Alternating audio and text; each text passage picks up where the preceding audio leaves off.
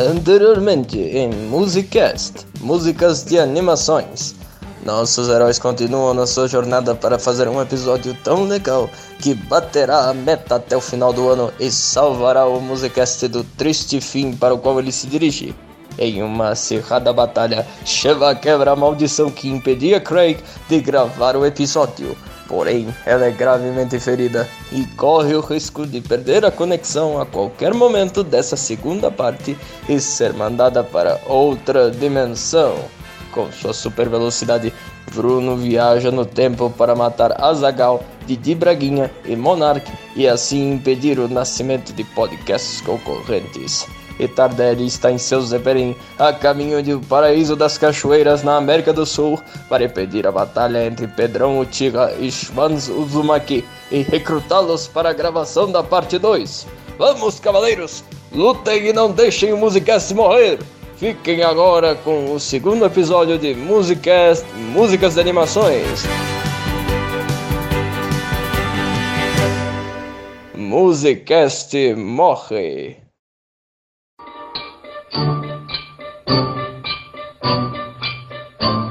Vamos agora falar dos filmes da Disney e da Pixar. Começando com o primeiro de todos, que começou tudo isso, foi Branca de Neve, de 1938. Nossa, grandes memórias eu tenho. Eram, eram os meus filmes favoritos. Cara, é meu filme de princesa favorito, Branca de Neve. Principalmente por causa dos anões. Os anões são os melhores personagens.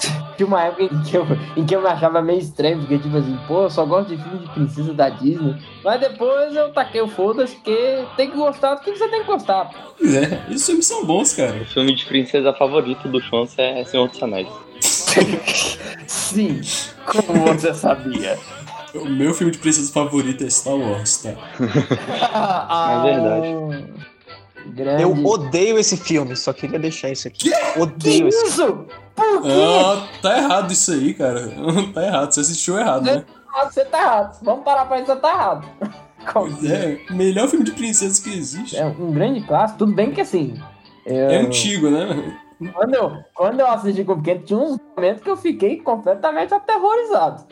É aquela parte lá que a Branca de Neve entra na floresta, vai dar um medinho. porra, aqui, Ai, ai.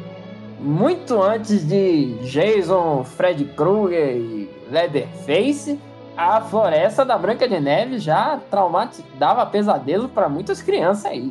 Aham. Também tem aquela parte lá que os anões saem correndo atrás da bruxa e ela cai no precipício lá. Mó dramático, cara. Ah, eu, eu acho mais assustador quando. Eu achava assustador quando a rainha se transformava em bruxa, um negócio escabroso. É. É verdade. Que o filme é meio torto. Pô, Bruno, mas por que tu não gosta? Não, eu tô brincando. Eu tô dizendo que eu, eu tinha tanto medo desse filme que eu não assistia. Tipo, eu assisti, sei lá, umas duas, três vezes. Eu nunca mais assisti, cara. Porque eu fiquei Mas- apavorado. As partes dos anões são mó legais, cara. Sim, É, cara, só que tem a porra da bruxa, A filha da bruxa, filha puta. da puta! Uma bruxa, filha da puta. A bruxa, filha da puta! caralho. Se eu passo aí de novo, moro, cara, te deitar na porra. É, Eu tenho uma coisa que eu sempre fiquei com uma, uma pulga atrás da orelha que é. Eu acho que o Dunga não é um anão. É, velho. Ele, ele é o mais diferente, ele é o mais abobado, ele é o único que não tem barba. E ele parece uma criança, ele não parece um anão, ele parece uma criança. Bom, tudo bem que, eu- tudo bem que hoje em dia. eu- até, no, até no Hobbit os anões nem, nem barba tem, então. Mas naquele contexto dos sete anões, os seis têm barba, menos o Dunga. Só ele que não tem. Bom, ele É. também é o único que não, não Não fala. fala. É realmente mudo. É. Boa, boa tarde, é, realmente. É, é no mínimo uma teoria inteligente. Isso aí. Uhum. Tem duas músicas que eu gosto muito. A primeira, que é a do início do filme, que a Branca de Neve tá lá limpando o pátio do castelo, aí Ah, aparece o príncipe, ela sai mó desesperada, que acho que é Desejo o nome dessa música. É que é, um dia eu serei feliz, tá no Um dia, um dia. Aí o. É, O Poseco. Eu serei feliz. esse daí mesmo. Essa É. música é muito bonita, cara. É, ficou na minha, fica na minha cabeça. Esses primeiros versos ficam na minha cabeça. Até a hora em que ela começa a cantarolar. Porque aí depois, É. do príncipe chegando, ela. Ai, meu Deus, sai daqui! Exatamente. E a outra música que eu gosto muito, que é a mais clássica desse filme, que é a dos anões, quando eles vão pra casa. Que foi até a minha abertura desse episódio. É, essa é, essa é, é completamente marcante, né? Na verdade, é, é uma música que, é, que mais vendeu, né? Assim, Uhum. Ni- Quase ninguém lembra. Eu acho que, tipo assim, muito difícil alguém lembrar da primeira música lá da, da Branca de Neve, mas todo mundo lembra de Eu vou, É, eu vou pra casa. agora eu vou. Pararatimbum, paratimbum. Eu vou, eu vou, eu vou, eu vou. Aí fica repetindo até chegar em casa. Menos o Dunga, aquele cara não sabe falar no canto também, bom sem graça. Eu, eu fico me perguntando pra, pra, onde é que, pra onde é que os anões. Onde que os anões vendiam tantas joias? Eu acho que eles trabalhavam pra coroa, né? Porque eles não eram pobres. É, muito provável. É, bom, conhecendo um pouco de história, provavelmente a tendência é essa. que Basicamente, eles ficavam lá trabalhando igual um desgraçado o dia inteiro pra essas joias irem virar um colarzinho pra rainha. Tá?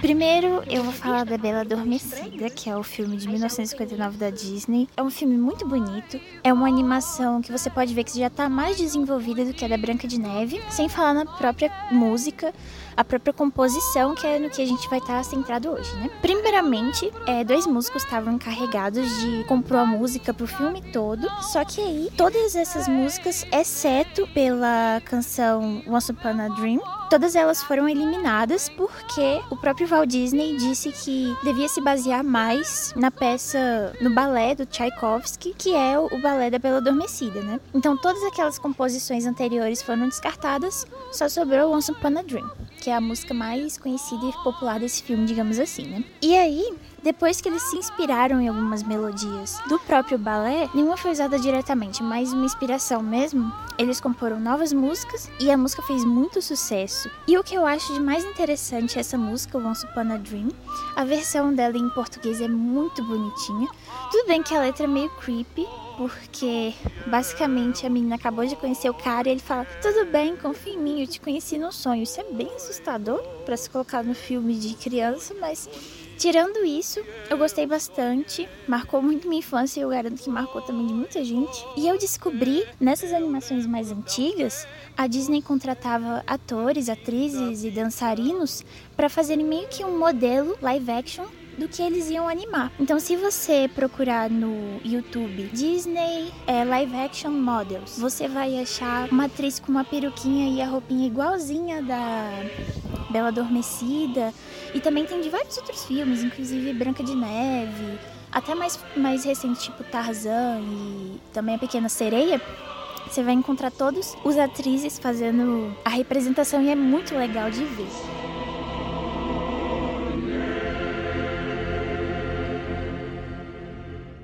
Cruela, cruel, cruela, cruel.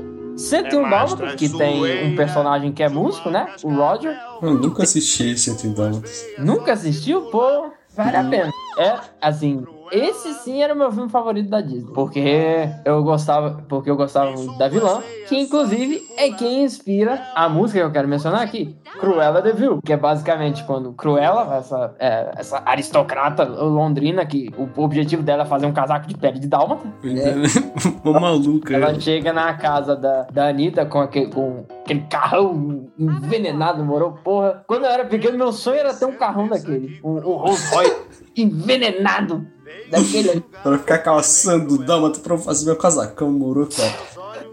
E aí, basicamente, quando Cruella chega, o Roger tem um puta do estado, porque ele tava com a, a melodia na cabeça, mas ele não sabia a letra. Aí começou. Cruella de Vil, Cruella de Vil, and she doesn't scare you, no evil thing will. Aí começa. tará, tá, tá, tá. Aí é legal que durante a cena inteira ele vai, ele vai pegando cada instrumento, ele vai pegando a penca de instrumento, o que já é um. O que já mostra um- uma habilidade, um, profissional, um nível de profissional do cidadão. O cara toca piano, trompete, trombone, sei lá quais outros instrumentos ele tem lá naquela, naquele negócio. Mas em português, Cruella de Vil é muito melhor que Cruella Cruel, é. Muito Cruel é melhor. cruel. É, no 101 Dálmatas 2, que é a sequência, que infelizmente. Não indica.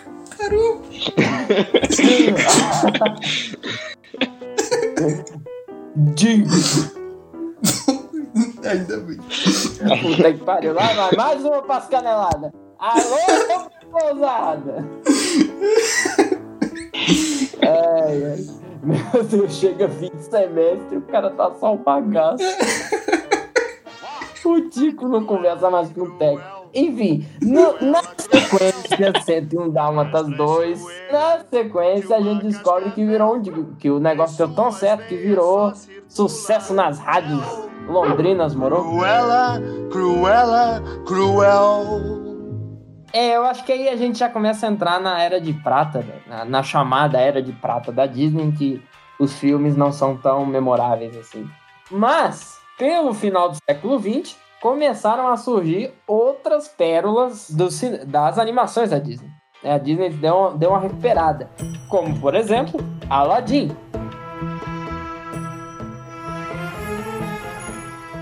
esse, esse clássico, hoje em dia já é um clássico, né? Inspirado em conto das Mil e Uma Noites. Ela já começa, assim, marcando que a cara do filme é um filme altamente musical, porque ele introduz a gente à cidade de Ágrava com aquela música As noites dia também. É muito bom. É, pra mim só tem duas músicas marcantes mesmo, porque eu quase não assisti esse filme. Que é aquela Hum. música lá do Gênio, e nem tem letra, né? Ele fica falando. Não, é, nunca teve um amigo assim. É esse daí mesmo. É, E a mais clássica de todas, que é a Whole New World, né? Pô, tem o, tem o príncipe ali também, ué. É, eu só lembro dessas duas. Que é quando. É, não, é porque tem o, o príncipe ali também, né? Que tem essa primeira que a gente falou, né? Quando, quando a gente tá se apresentando na cidade de Ágrava, né? Aí depois tem algumas outras também no meio, né? Tem. O, o filme é 80% música, assim, das cenas. Aí você vai aprendendo as coisas por conta das músicas, né? Mas enfim. Aí depois tem Nunca Teve Amigo Assim, que é quando o Aladdin encontra o gênio, genialmente a- a- interpretado pelo querido, já falecido Robbie Williams. E aí tem essa música, né? Nunca teve amigo assim. Depois tem Príncipe Ali, que é quando o Aladdin chega, Príncipe Ali, é essa aqui, Ali Ababa, vestido de, de príncipe, né? Porque ele não pode, ele não pode pedir pro, pro gênio fazer a princesa Jasmine se apaixonar por ele. Mas ela precisa se casar com o príncipe, porque casamento da realeza, gente, é contrato mesmo. É pra fortalecer. Não se engane, não. Casamento é moeda de troca. Aí ele chega lá com. ele praticamente trouxe toda a propriedade dele, né? Que surgiu do nada, né? Cozinheiros, animais de todas as sortes. O cara tinha uma porra de um zoológico, camelos a ouro. Era quase um desfile de carnaval, aquela porra. Essa porcaria. E o cara chega com tudo aquilo ali, que inclusive era bem característico da, de alguns casos, do, do Dot, né? O Dot é um negócio suntuoso e tal, mas enfim. E tem essa música, né? Que inclusive volta, de- volta depois quando o, Jaf, quando o Jafar tem aquele momento em que ele rouba a lâmpada pra ele, em que ele desmascara o príncipe ali. que príncipe ali, mas ele é esse aqui, mas ele é falso. Enfim, e manda o cara pro, pro Ártico. Faltou a Whole New World, né? Que é quando ele tá lá conversando a Jasmine, eles passeiam.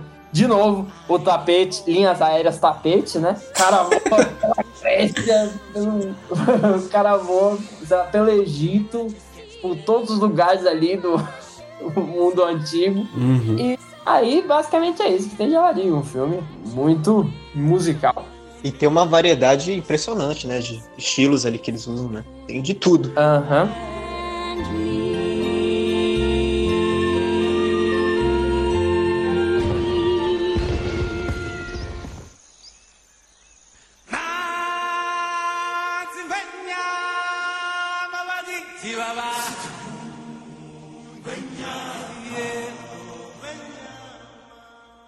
Um outro trabalho da Disney que também é extremamente marcante é o do Rei Leão, né? E, uhum. inclusive, a trilha, muita gente sabe disso, né? Ela foi composta pelo Elton John, ela foi arranjada para orquestra pelo Hans Zimmer. Por último, mas não menos importante, o Tim Rice escreveu a, as letras das músicas. Então foi um Caramba, trabalho. Olha aí. Foi um trabalho conjunto. Eu confesso que dessa vez, Rei Leão foi o que eu não, não vi tanto. Nossa, foi um dos filmes que eu mais vi na minha infância. Ela, Rei Leão é excelente, cara. Eu só vi, eu nunca vi animação, eu só vi aquele live action. Porra, se Sério? mata, né, velho? Você podia se matar agora. Ah, não, velho. Aí, desculpa aí, você tá É, a culpa é dos meus pais, né? Não, a culpa é sua. Você tem toda a Mas você não oportunidade agora. fazer nem no Piratão Tardelli. É, você já assistiu live action? Cala, cala sua boca. Caralho, Tardelli. Não, Tardelli, me desculpa. Você Live tá action de cor é rola. Eu sou que nem o Tardelli. real. Teve muitos filmes aí que vocês falaram que eu ou não vi ou ouvi muito pouco, então não, não é marcante. Mas Rei Leão, pra mim, é. Tipo, ele é um filmaço, assim, é um filme totalmente redondo. Tanto que tem aquela metáfora, né, com o Hamlet e tudo mais, aquela analogia que o filme, o filme é basicamente Hamlet da Disney. E, É o Hamlet na África. putz, ok. tem aquela É. lá. Tem aquela lá, que o nome Que não é esse, mas é reino, basicamente é, o, o tema, né? O, o ciclo, é o Circle of Life, né? Uhum.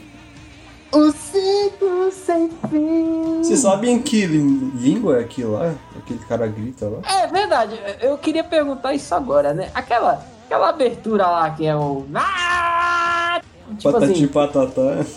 tem tradução isso? Então a língua, tipo.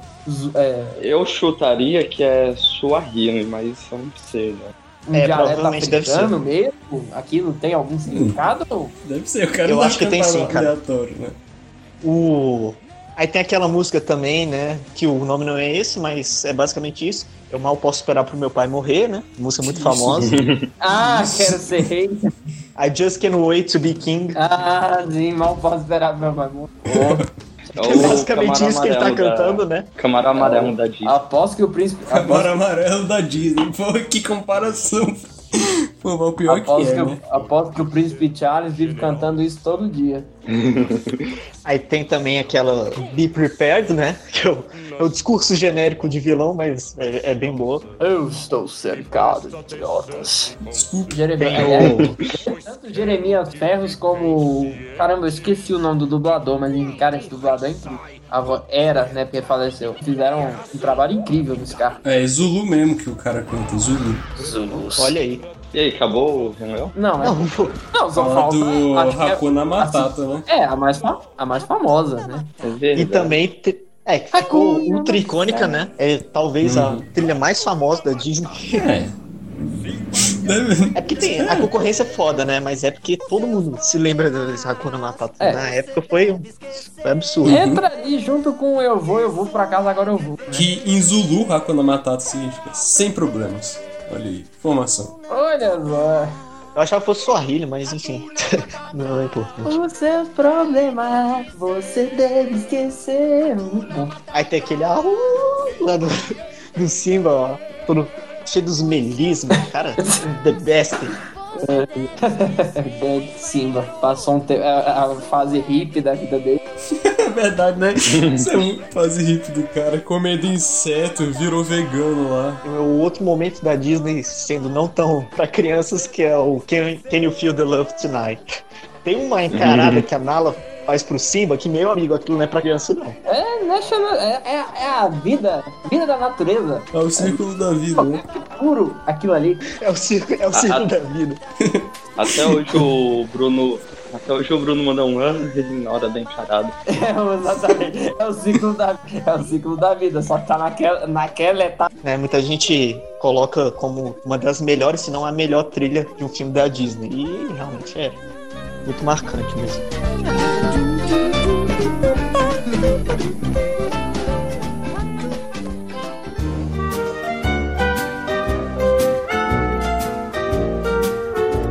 Então vamos falar do Toy Story, que é o primeiro de muitos aí que tem o Randy Newman como compositor. Nossa, é incrível. E, é, é, assim, acho que de longe, a da- acho que é a mais famosa animação da, da Pixar, né? É, foi a primeira animação assim, longa-metragem em 3D, não foi? Nossa, eu, é, eu acredito que é uma coisa assim, ela é pioneira. Eu, eu não lembro se é nesse Toy Story ou no Toy Story 2 que teve um problema na, no estúdio, né? E acabou que o, o filme ele meio que foi perdido. Não, é, o, Ah, acho que é verdade. Eu acho que foi o 2 mesmo. é o 2, que o filme, o filme todo tinha sido perdido, mas foi salvo porque um cara. Não, foi uma back- mulher que ela tava grávida, ela tava trabalhando de casa. Aí ela tinha um backup Ah. em casa. Uma mulher fazendo. Uma mulher, uma pessoa. Uma grávida, grávida Uma, salvando uma mulher grávida. Antes que você Duas venha- pessoas. né? Duas pessoas. É, então, você falou que foi uma das primeiras animações 3D. Eu sei que alguns fundadores da Disney, quando já estavam bem velhos, é, deram aulas de animação para um grupo muito seleto, de tipo assim, 12 pessoas, pra né, passar os conhecimentos para a próxima geração. Uhum. Dentro desse grupo tava o Tim Burton e o criador do Toy Story. Essa galera. Eu acho que uma, um bando de gente dessa galera fizeram é, a faculdade de artes da, da Califórnia, da Universidade da Califórnia, um negócio assim. Ela é famosa, ela chama Cal Arts. Basicamente, todo mundo, basicamente, todas as grandes animações, o- os caras vieram de lá. É um negócio impressionante. Mas vamos falar das músicas do Toy Story. Que tem a mais famosa, né? Que é a Amigo Estou Aqui. Que todo mundo conhece essa música. Ah, É, nossa, nossa. É, em inglês, na verdade, é You Got a Friend in. Mas aqui no Brasil, né, foi maravilhosamente traduzida por Amigo Estou Aqui, né? Dessa Uhum. vez trabalhada por um, ca- por um cara chamado Zé da Viola. E é uma música muito bonitinha, né? Falando sobre amizade. Eu acho ela muito bonitinha. Tem um vídeo que eu vi que é um pai cantando com a filha que tinha uns 3 anos essa música. É uma coisa muito fofa. Recomendo vocês assistirem. É, Tem outra também, que é quando o Buzz, ele finalmente descobre que ele é um brinquedo. O cara fica todo desolado. É, ele fica todo desolado, ele tenta voar, aí ele cai no chão da casa do Cid lá, ele fica, perde o braço. Aí ele, depois ele fica Nossa. malucaço, ele vira a Dona Morocas lá. É Nossa, bom quando, eu, quando, eu vi quando eu vi o Toy Story pela primeira vez, eu- nossa, eu, acho eu lembro que eu ter chorado. É mu- muito triste, cara. É, muito triste essa parte, cara. O cara fica desolado. Ele fica, caralho, eu sou um brinquedo mesmo, eu não sou um guardião estelar da frota estelar. pô." Patrulheiro Eu não posso combater os da. Frota Estelar. Essa música é muito triste. E tem outra música que eu acabei de esquecer, caralho, esqueci qual que música. Ah, lembrei, que é quando. É um pouco antes, que é quando o Andy ele ganha o Buzz, aí ele deixa meio que de lado o Woody. Aí tem a música falando das mudanças, né? Que ele- o Woody foi largado. Antes o quarto era tematizado, tudo Velho Oeste, depois foi tudo pra espaço. O cara fica. O Woody fica lá só olhando, caralho, mano, esqueceram. Essa música também é muito boa. Que eu não lembro, acho que é mudanças. Deve ser alguma coisa tipo assim. né? Nossa, sim. É... Bom, a gente tá falando de Toy Story, né? É, eu vou citar aqui o 2, né? Hum. Ah, que também tem uma música de abandono, só que dessa vez não é do Woody, é da Jessie. Nossa, essa música é muito triste, cara. É triste pra caramba. Inclusive Toy Story 2, que rendeu grandes memes, né? O como famoso 546. Código 546. Então ele é? É. Ah! então ele é. Ficar feliz também fiquei por seu amor. É o código 546. Então ele é? É. É, ah, é. Essa animação que eu queria trazer aqui, ela não é tão conhecida, por mais que ela seja da Disney e meio que da segunda época de ouro da Disney, que foi os anos 90, né? Que muitos desenhos famosos até hoje foram produzidos. E esse desenho é de 1997, ele se chama Anastácia e basicamente vai contar a história da Anastácia Romanov, que foi, supostamente, segundo o mito que baseou esse desenho, a única irmã Romanov, a única integrante dessa família que sobreviveu é, ao ataque e à morte dessa família do czar durante a Revolução Russa, em 1917. E aí, basicamente, conta a história dela, que foi criada como órfã, assim, na, na Rússia, e na União Soviética, no caso, né? E aí, quando ela faz 18 anos, ela ganha sua maioridade e vai atrás da sua família, porque nunca foi informado a origem dela e ela sofre muito com isso. E assim, ela é uma pessoa completamente humilde, porque ninguém a adotou, ela cresceu no orfanato, e ela vai literalmente buscar as origens dela. É um desenho muito emocional, e por isso que na abertura eu falei que se eu fui emo algum dia, é porque a Disney me fez ser emo. porque esse desenho é de você ver chorando. E também de acender certa curiosidade sobre a história dos Romanov, a história real, que foi adaptada de um jeito mais infantil, digamos assim, porque é uma história muito pesada de se tratar. Então, vários personagens incluindo o Rasputin, foram introduzidos com uma outra mudança para ficar mais palatável, digamos assim. Mas ainda assim, ele é muito malvado. E aí, o que me chamou mais atenção nesse filme é uma canção em que a Anastácia ela vai cantar quando ela tá chegando perto num antigo é, salão de baile, digamos assim. E aí ela vai imaginar tudo o que acontecia naquele salão de baile é, antes que a revolução acontecesse. Então, basicamente, ela vai visualizar tudo aquilo abandonado, tudo aquilo já devastado pela revolução, e aí ela vai imaginar, e à medida que ela vai começando a imaginar, meio que a imaginação dela se torna realidade. E é uma cena muito bonita, muito bem animada, em que, como se fossem alguns fantasmas do tempo passado, começam a guiá-la para dançar, e para mostrar como era a família dela, porque aquilo era da família dela, até que o ponto máximo é que ela fica vestida como se ela ainda fosse princesa, né? E aí o pai dela chega, mais ou menos o espírito do pai dela chega e pega ela assim para um gesto real de dançar com a filha dele, né? E é muito bonito, arrepia tudo. E essa música se chama Foi no mês de dezembro, porque foi quando ela tem todas as recordações no inverno. Então, o filme todo a gente vê muita neve, muita coisa fria, muitos tons mais assim frios.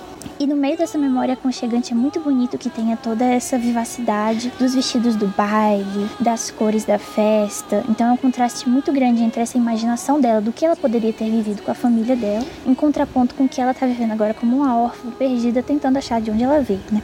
E é por isso que eu sou emo, porque é muito emocionante, é muito emotivo e, e é isso, sabe? Vale muito a pena ver. Eu sei que não é um filme tão, tão conhecido, inclusive, você, se você estiver ouvindo e você já tiver visto esse filme na sua infância, é, manda um e-mail pra gente, conta o que você achava, se você lembra, porque digamos assim que é uma joia perdida da Disney. Pelo menos aqui no Brasil eu não encontro tanta gente que viu esse filme na infância, né?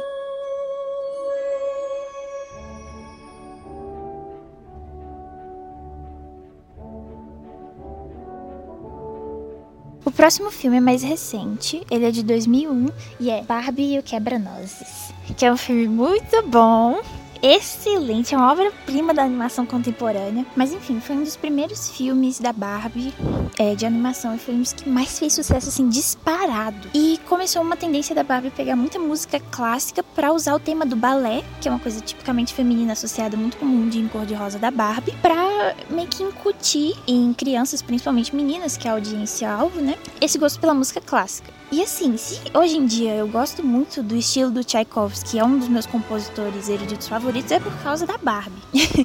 Porque nesse filme, basicamente, a Barbie é uma dançarina de balé. E aí ela tá ensinando. E o nome dela é Clara, né? Que nem no balé do Quebra-Nozes de fato. E ela tá ensinando a irmãzinha dela a pegar a coreografia. A partir daí acontece que nem um balé, mais ou menos, né? Ganha um quebra-nozes, tem toda aquela aventura. Ela vai para aquele mundo mágico. E aí tudo passa pelo balé. E aí as músicas originais mesmo são usadas. É, inclusive, um ponto mais marcante, o finalzinho, assim, que a Barbie conhece o príncipe, né? Porque, claro, ela tem que conhecer o príncipe. É, inclusive, esse ponto mais marcante é durante o pas que eles dois dançam, e é muito bonitinho. Eu fui rever agora, e eu confesso que na minha cabeça, os gráficos e a animação eram bem melhores, mas hoje em dia eu vejo como a animação, ela melhorou muito, e antigamente a gente se contentava com os gráficos bem toscos e achava o máximo. Mas se vocês não conhecem, o que é muito provável, vale a pena conhecer. E a título de curiosidade, outro filme muito famoso da Barbie que lida com balé e música erudita é Barbie e o Lago dos Cisnes, que também é muito bom, saiu mais ou menos na, me na mesma época. Da mesma maneira, tem as músicas originais do balé sendo dançadas, tem assim cenas de 3, 4 minutos só com músicas do balé e coreografias também do balé, que é muito legal de trazer para animação, principalmente naqueles primórdios, né? E esse tema do balé vai voltar também na Barbie as Doze Princesas Bailarinas, em que não é nenhum balé clássico, foi uma composição autoral que também é muito bonita. Se eu não me engano, ela não é totalmente autoral porque ela foi inspirada em. Eu não vou lembrar agora, mas é mais ou menos que nem o Stravinsky se inspirou em um canto popular de uma tribo, lembra? Que teve um negócio assim para exaltar mais aquela primitividade que ele queria pôr na obra. Eles fizeram a mesma coisa com Barbie as Doze Princesas Bailarinas, mas eu não lembro exatamente a obra que eles usaram de inspiração. Mas a música também é muito bonita e as animações já estão mais melhorzinhas, assim, porque foi mais tardio o filme. Enfim, vale a pena conhecer.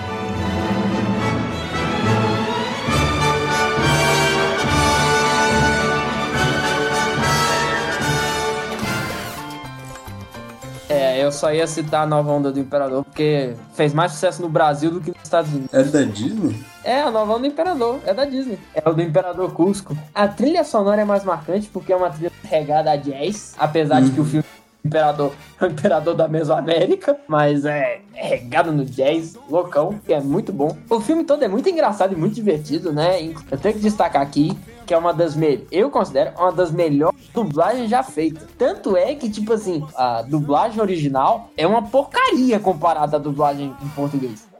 Caramba. É sério, tipo assim, aqui no Brasil eles empregaram atores famosos, o Celton Mello, que fez a voz do Cusco. Que é uma dublagem excelente, né? É, Dele e a do Guilherme Briggs, que faz aquele outro cara lá. O Guilherme Briggs, que é o Kronk. É, o Kronk. Eu acho que a, a Isma é, assim, a que melhor ficou de todos, porque o, o Kronk e o Cusco, o contraste da voz original não é tão grande assim. Mas a Isma, cara, a Marieta Severo trouxe uma voz e, assim, deixou a personagem muito melhor do que a dos Estados Unidos. Que a, voz da Isma nos Estados Unidos é, é uma vozinha de rato.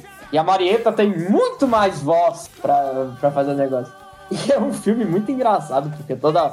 Tem, tem umas horas que eles quebram. a- o filme todo é uma quebra de quarta parede, tem umas horas que ele, eles sacaneiam. Eles sacaneiam, porque tipo, tem uma hora que eles estão correndo pra chegar no palácio pro Cusco, pro Cusco voltar pra forma humana, né? Aí eles estão lá no laboratório secreto da Isma, né? e aí eles chegam rápido assim, aí o Cusco vira. Espere, como vocês chegaram tão rápido? Aí o Kronk abre o mapa, o mapa que o espectador tá vendo, aí ele olha assim, aí ele dá de ombros. Tipo assim, sei não. Sei não. É o roteiro, cara. É o roteiro. O roteiro é muito bom. Esse filme, tipo assim, ele tinha que ser, ele tinha que ser mais valorizado.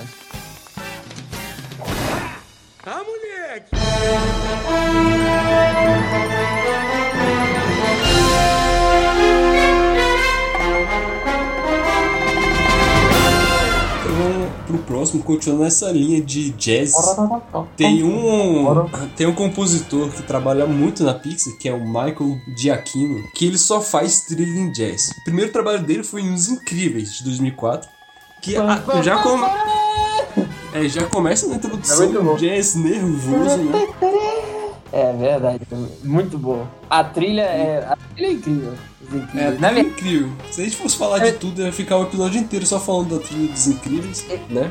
eu acho que de um modo geral, a trilha, ela evoca muito não só essa. Não tem só o jazz, mas também tem muito de, do filme, dos filmes do James Bond. Particularmente, isso é uma coisa interessante. Pra mim, lembra muito a trilha.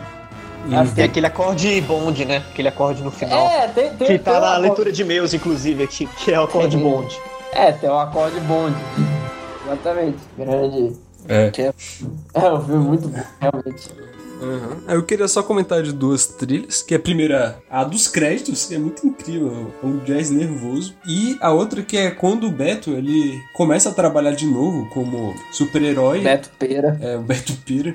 É a, a música é Life's Incredible Again, que tá tocando aí no fundo. Eu acho muito bonitinha essa música. É só instrumental, é curtinha, mas é muito bonita essa música. É só isso que eu queria falar dos incríveis. Hora do show. Hora do show. Aí ele vai, ele vai calcita, ele não consegue. Tá A malhação do cara, ele fica fazendo bicho tá- flexão com um trem em cima do dele, é muito bom. o bicho tá gordo. É muito bom o filme. Sem co- contar a menção rosa de novo, Guilherme Briggs, que fez. Fez só uma pontinha, mas a pontinha que. achei Que pelo menos aqui no grupo do Musicast é referência constante do, do professor do Flecha, que na, na nossa dublagem tem, tem um distinto sotaque português. Eu me colorido dentro de classe. Eu, eu, eu, Ali, quando estás a sustentar. Não sei como ele consegue, mas no momento ele está lá, depois não está mais. Coincidência? Acho que não! Acho que não! É muito bom. Pior que o, Bri- pior que o Briggs sofreu pra convencer o diretor a deixar ele fazer esse sotaque aí. Sério foi, mesmo? É, foi um daqueles momentos de tá bom, Briggs, pode fazer, vai lá. Caramba, pô, ficou muito incrível. Tá certo, o Briggs tá certo. o Briggs.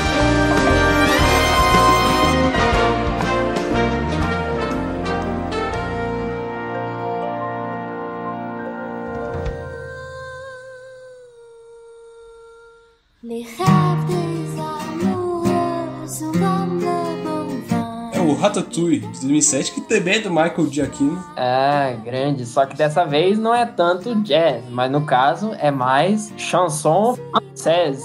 É, música tradicional francesa. Tá, então, a- as músicas mais famosas é o tema do Ratatouille, que não tem como explicar porque é um tema, mas tá aí de fundo. E a música tema, que é Le Festin, eu não sei.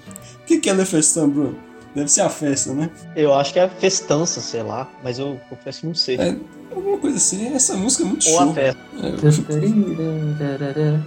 É uma, é, é uma trilha sonora. Porque é, é, estereo, é música estereotipada francesa, né? Então tem, Uhum. tem acordeonzinho, acordeonzinho, É. naquelas melodias, aquelas melodias arrastadas que lembra Le Paris. É- a trilha do Ratatouille não tem nenhuma que se destaca muito, mas o conjunto da obra é muito sensacional. Uhum.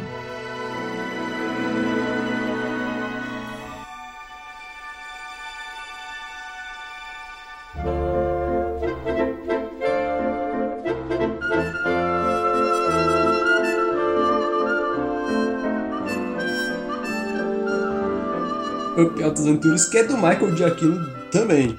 Não se mexe em time que tá ganhando, na verdade. É, o, cara fez um monte de trilha. É, discutivelmente, uma das trilhas mais bonitas que eu já. Pelo menos que eu já vi em uma animação. Ela é, é muito fofo, né? Tipo, principalmente aquela, aquela trilha inicial do filme, e aí você tem aquela. Que, a, a Ah, não, trajetória de, de vida do. Caramba, qual é o nome do- Fredricksen. do Carl, eu acho que o Fredricksen. nome dele é Carl, né? Carl Fredricksen. É, isso. Cara, é aí muito bonito, né? Ele tem aquele, aquele romance com uma amiga Pô, de cara, infância. a ele. A Ellie, né? É, E ela morre antes deles ter, realizarem o sonho deles de ir lá pro, pra cachoeira. Paraíso das Cachoeiras. Da América É. do Sul. É, na América do E Sul. ela descobriu num livro da biblioteca e arrancou a flor. É. É. Cara, essa parte inicial, você, você já mal começa o filme, você já tá chorando. É incrível. É, exatamente. Essa parte realmente é muito fácil de, de emocionar ao ponto de chorar. E Ah, ainda não, essa trilha, a trilha é muito emotiva nessa parte que ela começa a ter problemas e morre eventualmente. É, a trilha, a trilha vai acompanhando justamente. É a trilha que. A trilha sonora conta, né? O, o estado de humor do- dos personagens na hora, né? E a trilha vai diminuindo, ela vai ficando mais. Ela vai ficando menos alegre, vai trocando a qualidade, vai trocando. Não tonalidade, não, vai trocando os acordes. Até porque nessa parte que apresenta a vida deles mesmo, sem ser deles criança, não tem fala, é só a música. É, pô, cara. Ah, é? é muito bonito, cara. E a- o tema principal, ele vai se repetindo, né? Esse... Ele vai se repetindo em momentos diferentes do filme e tal. É, é- é muito bem... É bem bolado. bem bolado, bem bolado. É, já que a gente tá falando de. A gente tá comentando dubladores aqui, né? Queria comentar que é, aqui no Brasil, Carl Fredricksen foi dublado pelo célebre humorista Chico Anísio. Verdade. É uma dublagem muito excelente a dele. Pena que, pe- pelo menos eu não me recordo, né? Que pena que ele não fez, ele não conseguiu fazer nenhuma referência ao professor Raimundo. E o salário? ó.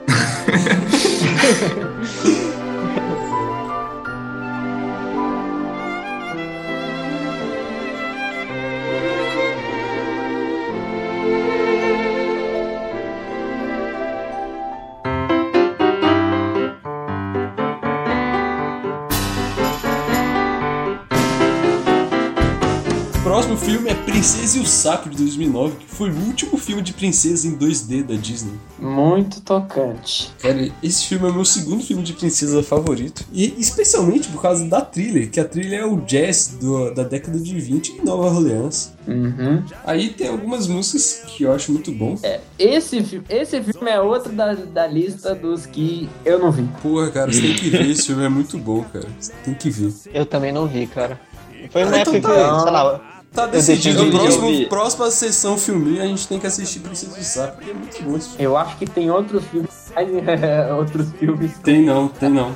na- mais importantes na lista, né, Tardelli? Considerando Eu, Negativo. eu topo.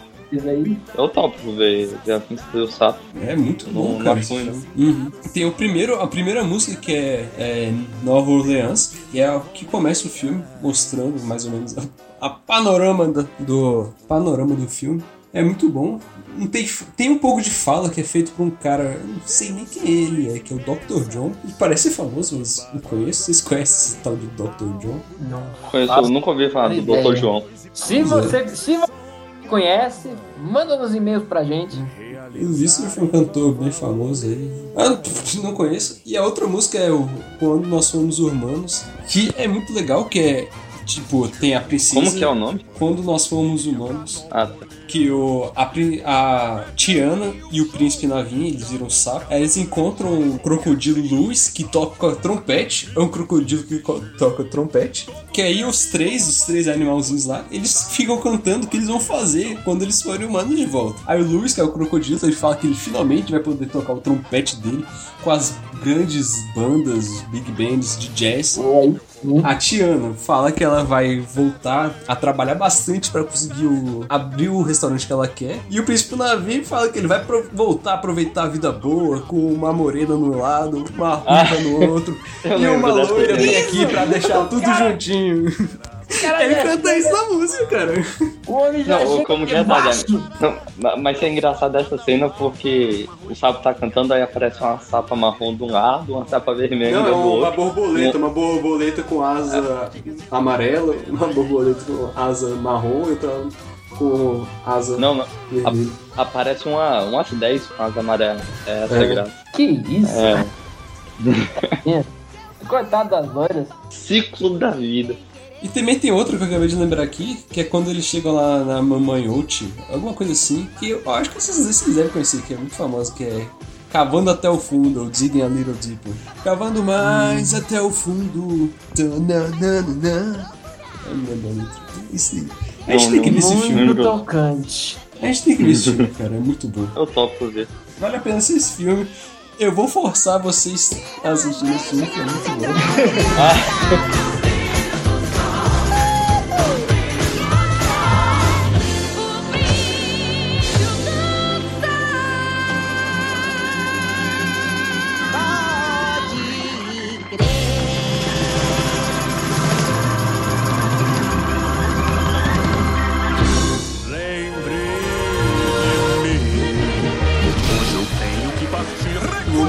música, Viva a Vida é uma Festa, que é, em inglês é coco, só que não dá pra ser coco em português, que já sabem, né?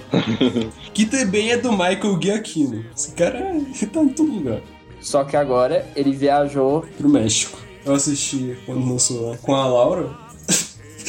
Aí, terminou o filme, eu tava lá todo chorando, cara. Chorando, derretendo lágrimas, e ela tava lá toda bonitona lá. Nenhuma gota. Fiquei. E a Laura te olhando. E a Laura te olhando. É, que porra é essa, meu irmão? Sacanagem. Tu é, A mano, Laura- sacanagem. A Laura era um, isso? estátua. Foi, foi no show do.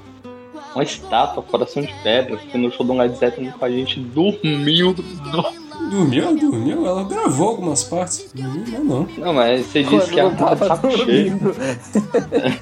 Não Quando não. lembro dela ter dormido, não. Ai, ai. Enfim, Enfim, então a história tem o Miguel e o sonho dele é ser que nem o ídolo da cidade dele, que é o Ernesto de la Cruz, que é tipo um Elvis mexicano e tem o grande hit Lembre de mim. Ou seja, ele quer ser um músico de sucesso. Mas a família dele tem um estigma muito grande com a música, porque o trisavô dele abandonou a família para seguir a carreira de- músico. Olha o absurdo aí! Em vez de foi sair para comprar cigarro, foi sair para compor música. E nunca mais voltou. Foi sair pra comprar corda de violão. E por isso ele se, relaciona, ele se relaciona a música como uma grande vilã da família. Aí no dia de los muertos, Miguel decide roubar o violão do De La Cruz para ele ter um instrumento para tocar, mas ele acaba entrando no mundo dos mortos. E depois de altas emoções e reviravoltas, ele acha o trisavô lá e o Ernesto de la Cruz. E ele descobre a real história. Antes, o Ernesto e o trisavô dele eram uma dupla, sendo que o maior compositor era o trisavô e o Ernesto era o maior músico que cantava, que realmente o galã da dupla. Mas com a vida de músico, o trisavô do Miguel começou a se sentir muito distante da família. Ele até resolveu compor uma música para a filha, que é a Lembre de Mim, o grande hit do Ernesto, para que a pequena não esquecesse do pai quando estivesse na estrada fazendo os shows. E ele resolve, ele resolve abandonar a música e ficar com a família, que é o realmente importava para ele. E o que significaria que levaria as músicas com ele também. E o Ernesto resolve colocar veneno na bebida do trisavô do protagonista para matar ele, para ele conseguir ficar com as músicas. E com isso ele morre, né? Foi envenenado, morreu. Aí a família pensou que ele tinha abandonado, abandonado eles, porque ele nunca mais voltou para casa. E quando Miguel volta para a vida real, ele volta correndo para casa, se fecha no quarto com a bisavó e a família atrás não entendendo nada. E o Miguel começa a mostrar as fotos do trisavô para que a bisavó não esquecesse dele, já que ela estava com Alzheimer e era a única que realmente viveu com ele. E é nesse momento que começa a tocar a música que o trisavô compôs para ela, que é a Lembre de Mim. E, começa, e eles começam a cantar juntos, num momento super emotivo, que é de chorar, cara ela consegue, depois de muito tempo, lembra da filha dela, que é a avó do Miguel. Tipo, a música fez ela curar do Alzheimer, basicamente. Aí a, a, a família se faz as pazes com a música. Olha que bonita essa história. Mas agora que você falou dessa coisa da mulher sofrendo de velhice, cara. Recentemente saiu, né, um vídeo da ficou famoso na internet, aí acho que até a BBC mostrou de uma, de uma bailarina em que ela tava sofrendo de era Parkinson ou era Alzheimer. Já tá velha, velha, e aí botaram ela pra escutar o Lago dos Cisnes e, e ela começou a, a dançar a coreografia, cara. É um momento Olha muito é, é- é fácil você, é fácil vocês acharem aí na internet. Lembre de mim. Se um violão você escutar, ele com seu triste canto te acompanhará. E até que eu possa te abraçar, lembre de mim. Maionese é um instrumento? Não, Patrick, maionese não é um instrumento.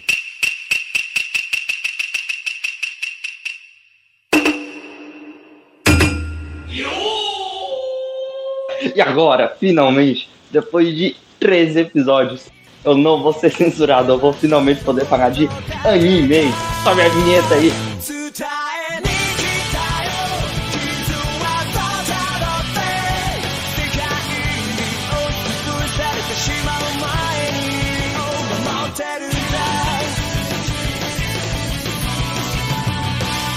この番組は東宝ソニーミュージックスクエア・エニックスの提供でお送りします Ah, moleque! Prepare o Linkin Park, porque essa sessão aqui vai ser épica. Não sou capaz de opinar em nada. Esse é o momento que eu e Tardelli assumimos a nossa Glória Pires interior. Uma grande diferença que as animações japonesas têm em relação às ocidentais, musicalmente falando, Uhum. é as aberturas, porque nos animes, primeiro, elas mudam junto das temporadas e elas contam um pouco da história da temporada. As músicas geralmente são muito legais. Uhum. Antigamente eram feitas especialmente pro programa, mas hoje em dia tem muita música assim que tá fazendo sucesso no Japão que vai pro anime e as mídias acabam se misturando. Isso realmente é uma coisa muito interessante. É o que é uma coisa que acontece parecida aqui no Brasil com as novelas. Muitas aberturas de, de novela aqui é uma música que faz sucesso e vira abertura. É tipo a Avenida Brasil colocou yo, yo, yo. Exatamente essa relação. Esse é o, é, é o processo. É, é tipo isso mesmo, Fazendo, tipo, pega os animes que estão que estão fazendo sucesso hoje em dia. As aberturas são o top 10 das paradas japonesas, sabe? Então quer dizer que anime são as novelas japonesas. Exatamente, Valdeci. Novela nipônica. Eu queria propor o seguinte: como tem muita abertura boa e ficaria uma situação doida, só comentar essa- sobre as aberturas dos animes que nós fom- formos comentar em sonora também, ok? Uhum. Dentro do gênero shonen, que basicamente significa para garotos, quase totalidade deles funciona da seguinte maneira: a abertura, a, a abertura é um tema todo loucão, todo loucão, altamente dinâmico e, e porradaria come solta. Aí chega no, no final, aí chega pra passar os créditos, a coisa completamente serena, tranquila, em paz. Música evoca calma, tranquilidade.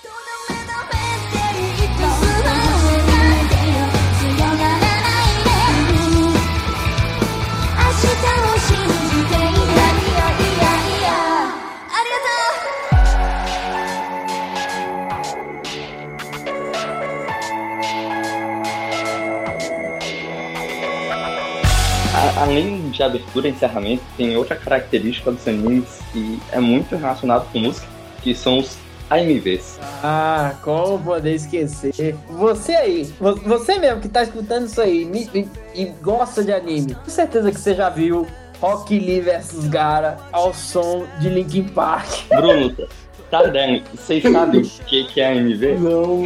Ah, então explique o que é MV que eu tenho ideia. Telecurso 2000. AMV é simplesmente a abreviação de Anime Music Vídeo Musical de Anime, em que basicamente é um videoclipe, geralmente de alguma, pelo menos de alguma batalha que acontece dentro do anime, né? Em que eles botam uma música, por exemplo, falei aqui, Linkin Park. Virou até piada. É, chega virou até piada. Então, por exemplo, In The End, é, Numb, essas músicas aí, Breaking the Habit. Cara, eu lembro que quando. Que tipo. Acho que o, único anime que eu realmente assisti foi o Naruto. Mano, eu tô, isso que eu tô falando é tipo assim, 2008. Na época eu gostava pra caralho de Link Park também. E eu vi esses vídeos aí, cara. Então eu sei mais ou menos. Eu só não sabia que tinha o nome. Bruno, na- nessa época aí também eu só assistia basicamente Naruto clássico na TV. E o Shippuden eu acompanhava por conversa com amigo, por videogame e por MV. Eu sabia toda a história só por isso, sabe? Olha aí. Cara, eu lembro que tinha uma época da minha vida que, tipo assim, exatamente como o Pedro, Shippuden eu nem. Shippuden eu, eu acompanhava dessas fontes e também só assistia Naruto Clássico pela TV, porque eles não traziam. O Cartoon, pelo menos, não trazia o Shippuden. Então, tipo assim, um negócio tudo estranho, Jiraya barbudo com um sapo no olho, eu achando tudo estranho. Oxe, isso não é Naruto, não. Isso deve ser fanfic.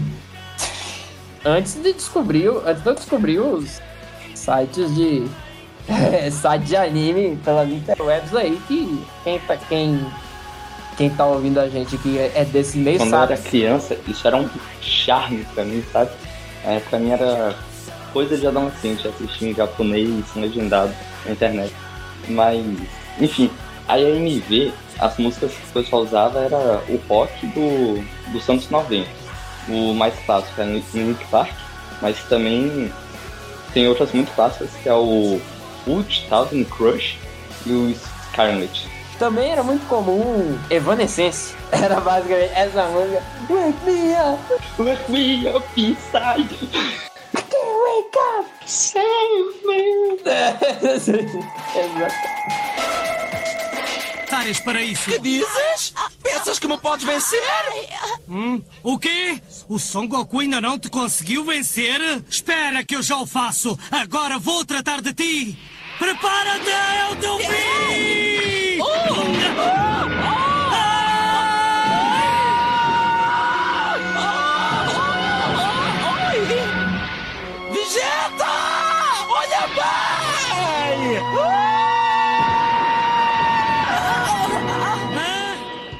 Grande Dragon Ball é um clássico. É um clássico. Então, começando aqui pelo primeiro de todos, com a abertura que foi adaptada para o português, né? Com aquele tema Vamos conquistar as esferas do dragão. Eu esqueci a letra. Naque- em que as coisas eram mais simples, em que Goku era só um moleque extraterrestre com um rabo de macaco na academia do Mestre Kami, o Mestre Tarado. Então, quando a gente passa para Dragon Ball Z, a gente também tem uma abertura muito marcante. Essa eu lembro um pouco mais, ficou famosa como Tchala Rei Tchala, né? E por último, Dragon Ball GT, pode-se citar também a abertura de novo. Posso pressentir o perigo e o caos. Essa eu não sei cantar mesmo, desculpa, gente. a gente preparou uma playlist com, com as aberturas comentadas para vocês assistirem e falar se é bom ou ruim. Abertura do Dragon Ball. Gostou de algum? Não. Ok, próximo anime. É, vou, só comentar de um que, que meu primo tava me enchendo um saco, o saco pra falar aqui no programa. E sim, dessa JoJo Reference. Alô, Jojo Fett! A- apesar de eu, de eu não gostar disso, realmente merece a citação porque é um anime muito musical. É, basicamente, cada personagem tem, sei lá, um fantasminha e o nome de todo fantasma é, é uma referência a um álbum dos, anos 70 ou um músico dos anos 70, alguma coisa assim. É, tem uma lá que é Zeppelin, né? É, tem, sei lá, tem Ziggy Pop, Spice Girls, É, tem tudo. Tem, tem nome de álbum. Não tem um personagem também que se chama ACDC? Ah, sim, certeza que tem um assim. E também tem outro, outro anime que tem uma referência muito muito grande a álbuns, que é o Bleach, que tem esse nome por causa do álbum do Nirvana que se chama Bleach. E o criador do mangá é muito fã. Sério. Caramba! Uma canção é melhor do que chorar. Receba o meu calor e nem pense em se entregar. Caso você não conheça, caso você não conheça Cavaleiro do Zodíaco, uma sinopse honesta é a história de um velho milionário que fazia rinha de órfão. Sobre a- as músicas, eu botei na playlist a abertura original, a primeira.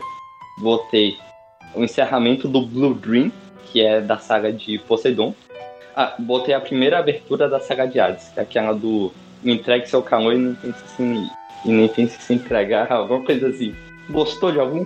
Eu não escutei nenhuma do Dragon Ball do Cavaleiros do Zodíaco, não. Eu conheço só aquela lá do Anger, que é o Sensei. É, a mais famosa de todas. Faça elevar! Não é do Angra, mas quem cantou era, foi o, o cara que até um dia desses era cantor do Angra, que é o Edu Fanati. É Falasque, mano, não é Falate, é Falasque, mano.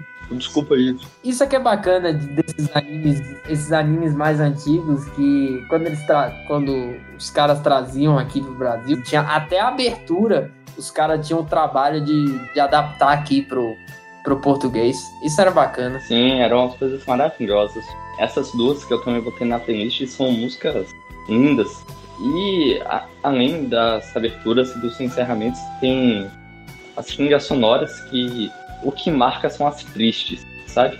Tem o tema do Yoga indo visitar a mãe, que eu botei no Instagram do Musicast. Tem uma chamada Remember Sadness e uma, uma chamada Sad Brothers. Assim, Cavaleiros do Zodíaco, trilha sonora é pra chorar. Estamos aqui com Fifi, vulgo minha irmã, e ela é uma grande conhecedora de animes. E agora eu vou fazer uma pergunta muito relevante pra ela. Fifi, qual anime mais te marcou musicalmente falando? Eu acho que Given, porque fala sobre a história de um protagonista que passou por muita coisa e ele acaba entrando em uma banda. E nessa banda ele faz amigos e ele leva pra vida toda. E qual tipo de música essa banda toca? Toca basicamente uma música realista que fala sobre a trajetória do protagonista. Você gosta da música deles porque é mais animada ou porque as letras são mais interessantes? A batida é animada, só que a letra é muito melancólica. Ah, então você tá na bad, mas dançando, é isso? É. Ah, bom demais. Tem algum outro anime assim que você lembra quando a gente pensa em anime e música? Eu acho que Boku no Hero, porque tem uma trilha sonora de motivação no geral. Entendi. E a abertura de Boku no Hero é boa? Sim, até que sim. Tem mais de uma? Em muito anime eu vejo isso, que às vezes muda a abertura e todos os fãs ficam Ah, mas a abertura primeira era muito melhor. Tipo em Death Note isso aconteceu.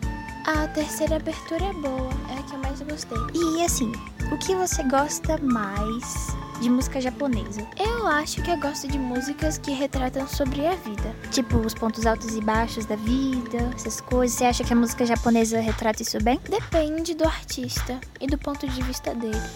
Nos fale alguns artistas que você acha interessantes. Tem a abertura de Tokyo Ghoul, que aqui no Brasil virou meme, só que a letra aborda muito, so aborda muito sobre... Pode errar. Aborda muito sobre o Kaneki, que é um protagonista legal que passou por muitos traumas e até hoje tá lá. Ah, isso é ótimo. Superação, história de superação. Mais alguma coisa, Fifi? Não. Tchau, bye.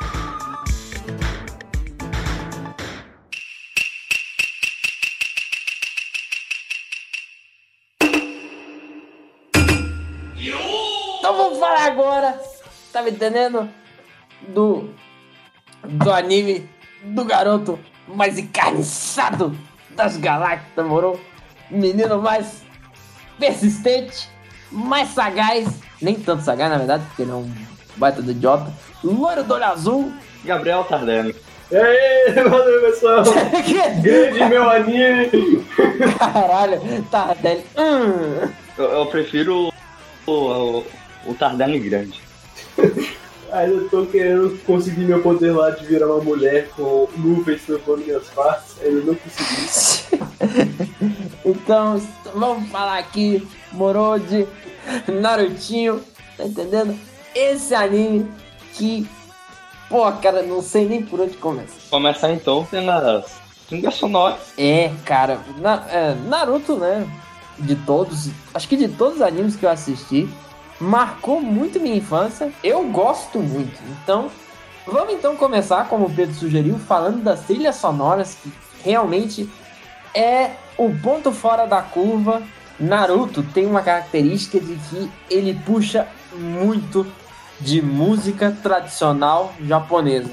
Então é muito frequente o uso de instrumentos, como eu já mencionei aqui, como o taco, que, mais uma vez, para você aí que, se você já esqueceu o que eu falei no primeiro episódio, é um tamborzão tocado com duas baquetas, que são bacanas. Eles geralmente são tocados em grupos, né? Eu gostava de ver as apresentações que tinham lá no templo budista em Brasília de Itapu. A flauta também, eu não diria, eu não sei se a flauta que eles usam é realmente a, a flauta a flauta tradicional japonesa, cujo nome me escapa agora, né? Mas enfim, mas pelo menos eles usam melodias típicas da flauta japonesa, né? E deixa eu ver, o que mais que eles usam? Ah, certa, usam shamisen também, vários outros. E uma coisa especial de Naruto é que parte da trilha sonora é, é muito inspirada no gênero de teatral, também tradicional japonês, Kabuki. Na verdade, eu diria que Naruto inteiro, assim, é muito inspirado no, no Kabuki, que para quem não sabe, Kabuki é Kabuki tem a peculiaridade de ser um gênero teatral mais voltado para uma coisa, vamos dizer, cômica. Ele é muito mais exagerado. Isso eu posso dizer com certeza.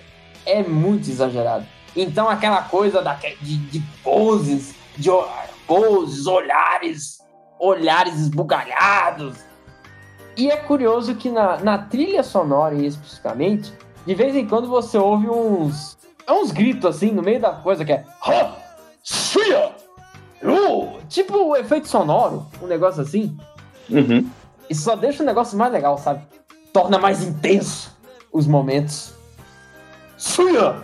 E, e a trilha sonora original, cara, é gigante. A playlist do YouTube tem mais de 100 vídeos. Até o Jutsu Sex é, tem uma trilha só pra ele, que é aquele saxofo saxofonezinho, sabe? É, aquele saxofone maroto. Eu separei aqui uns destaques. Tem uma da trilha super famosa que tem tudo a ver com isso do Kabuki que você falou, que é a Rising of the Fighting Spirit, que é mais conhecida como Ah, essa aí, mas essa, essa aí ela já mistura um pouco com rock paleira, né? Mas mistura mesmo com. Tem a flautinha, né? Essa daí até eu conheço. E a flautinha também tem outra que você também conhece. Qual que é, Tardel? Esse daí, né? Como é popularmente conhecida, né? Tururu. Eu, eu, eu acho isso incrível, como, como esse meme foi criado, sabe? Tipo, tururu virou uma palavra que te faz pensar em tristeza por causa de uma música que começava com tururu. Essa é uma de linguística mesmo. Cara, por um lado, eu acho o meme muito bom, mas por outro, velho, meio que ofusca, que a música é muito boa, cara. Sério, Necessor é uma música muito bonita, velho. É, a música é muito boa e ela é colocada em momentos. Nossa senhora. Então, Especialmente naquele arco inicial do País das Ondas, né? O confronto com os Zabuzamomote, o demônio da névoa oculta, o demônio do gás oculto. É muito triste. Ninguém liga pro Naruto. Que diabo de sociedade é essa que, que abandona o que não tem orfanato? O, o Naruto ficou de pensão a vida inteira. Eu, eu concordo com o Bruno. Sadness and Sorrow é uma música muito boa, ofuscada pelo meme. Mas tem outra música triste do Naruto, que é muito boa também, e é ofuscada pelo Sadness and Sorrow. Que é a O Naruto pode ser um pouco duro às vezes. Mesmo assim, eu nunca vi ele chorar, ficar zangado ou se dar por vencido. Ele está sempre ansioso por melhorar. Ele quer ser respeitado. É o sonho dele. e arriscaria a vida por isso, sem hesitar. Meu palpite é que ele se cansou de chorar e decidiu fazer alguma coisa a respeito.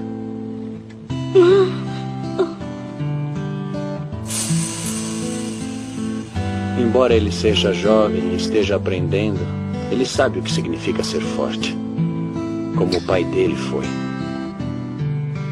Acho que ele sabe melhor que qualquer um de nós o que você está passando. O que o Naruto disse a você antes, embora tenha soado cruel, deve ter dito a si mesmo milhares de vezes.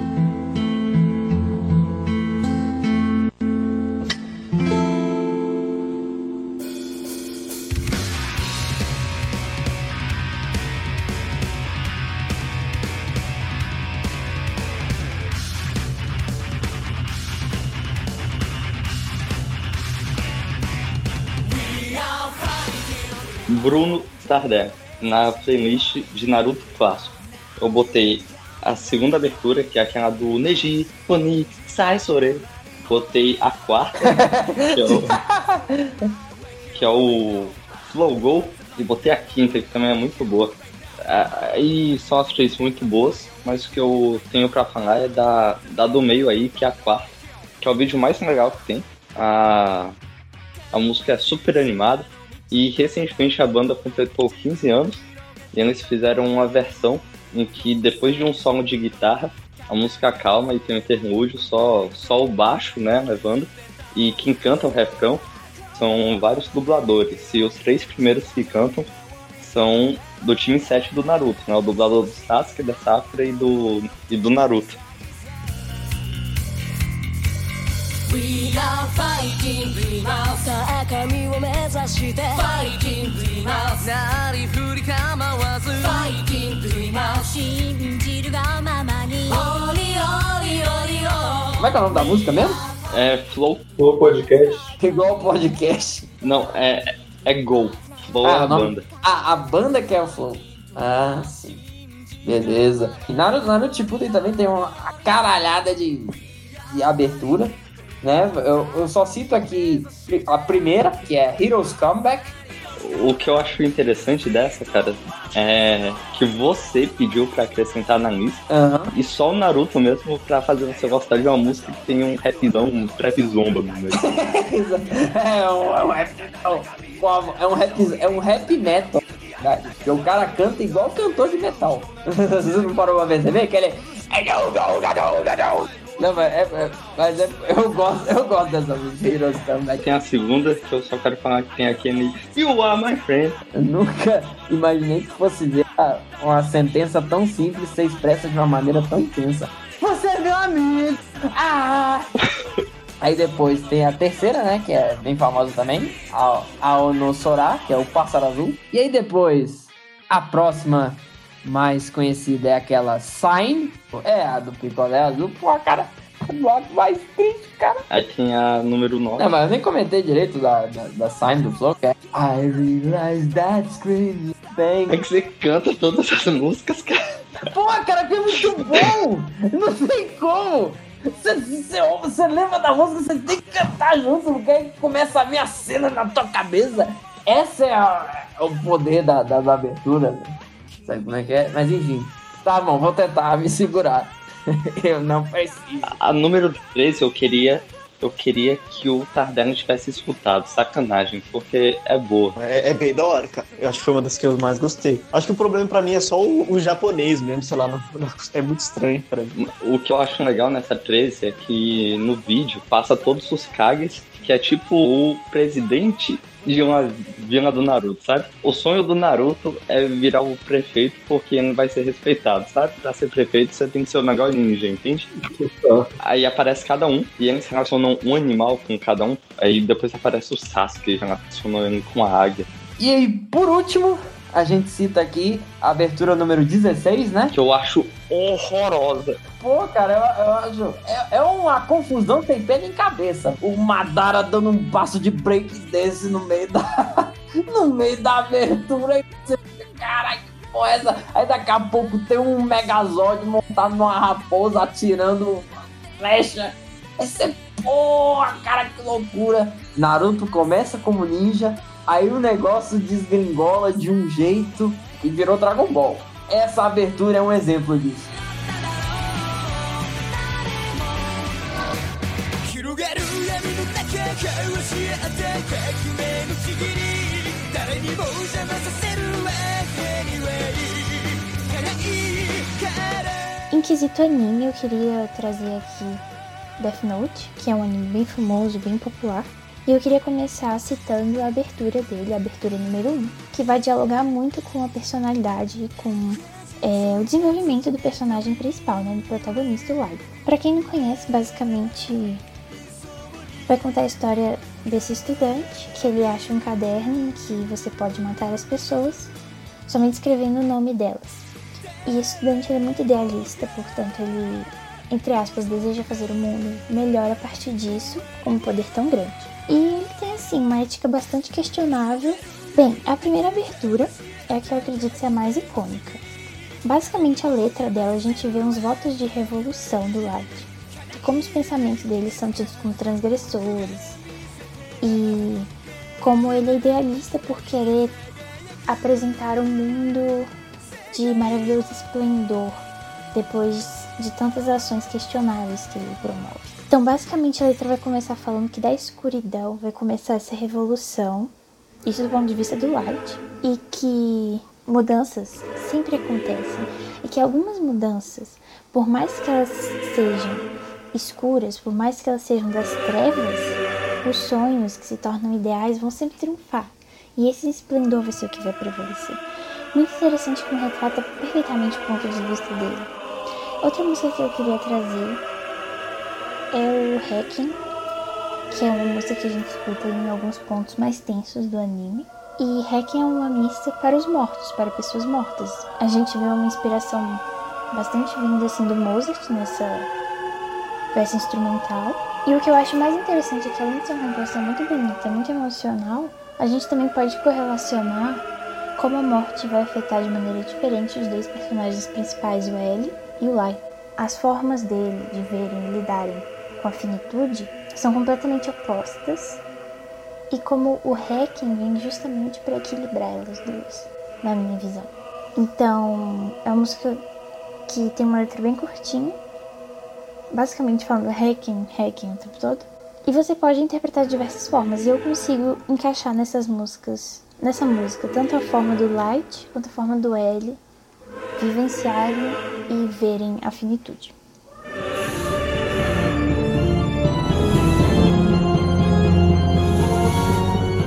Tem essa música do, do Death Note, que a Sheva comentou, que é o Hacking, e vou falar um negócio que vocês não sabiam. Lembra do musicast de Halloween? Uhum. Eu botei a música do Death Note duas vezes, de trilha sonora. Onde? Ah, sei lá, no, no último bloco, eu acho. Eu também coloquei uma música de anime no de Halloween, olha só.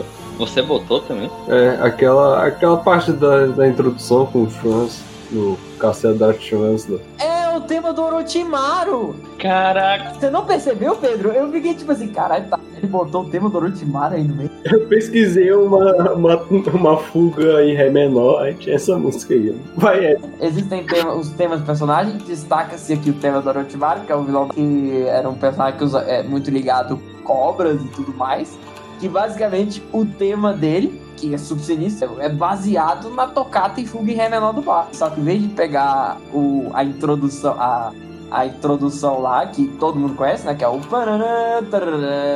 eles pegam a parte da fuga. Eu não tinha reparado não, parabéns, gente. Achei que eu ia surpreender vocês e eu que fui surpreendido. Olha aí. É, e por fim, queria deixar aqui algumas menções honrosas que não são menções honrosas, são, na verdade, vacilos nossos por não ter citado na primeira parte e a gente acabou deixando para essa parte porque o tema acabou sendo outro. Mas enfim, a gente esqueceu totalmente de falar das, das animações da DC, que tem trilhas fenomenais. E, enfim, aqui vão algumas. A série animada do Batman, né, de 94, o, a da Liga da Justiça, A Máscara do Fantasma, é, Batman do Futuro, Jovens Titãs. Batman do Futuro tem uma metaleira sinistra. É, rapaz, aqui- aquilo é cyberpunk. E tem outra série, tem outra série do Batman também, tem aquela The Batman de 2004, que tem uma, uma guitarrinha muito show. Foi gravado, inclusive, pelo guitarrista do YouTube, o The Ed. Sério? Jovem Titãs, a abertura do desenho foi gravada pela banda Hi Hi Puff Yumi. E é isso, então, simbora pra casa. Quer dizer, já tá em casa, simbora dormir então. Falou!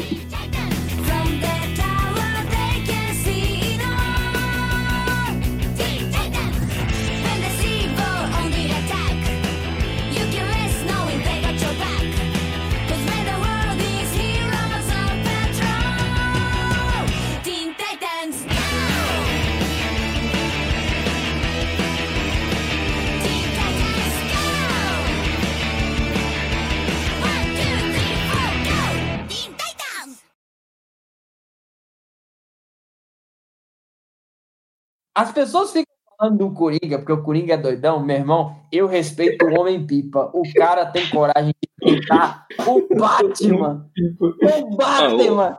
Uma pipa. Uma pipa. Eu, eu vou te falar, Jonas, que o Homem Morcego não tá muito pra trás do Homem Pipa, não, tá? Não, cara, Homem-Pipa é sacanagem, Pedro. Não, não, o Homem-Pipa é sacanagem. O morcego tem muito mais. Uma pipa, brother. Uma pipa. Vai cortar com o cerol Sim, lá. é, me Vai fala- cortar o me a fala- garganta do com fala. Bruno, qu- quantos morcegos você já viu decapitar motoqueiro, hã? Pô, também tem o rei dos condimentos, cara, no Batman. É o rei dos O cara tá condimentos. jogando ketchup no Batman, velho. Não, essa série só tinha os vilão gold. Só vilão fino. Pera aí, influência de quê? Ragtime. Acertou. Ragtime. Eu, eu, assim, perna longa Bob Marley, perna longa lá com os Rastafari. Tu, tu, tu, tu, tu, tu, tu. Nhê, O que que é, velhinho? Aí vem uma cenoura, um baseado lá. Tu, tu, tu, tu.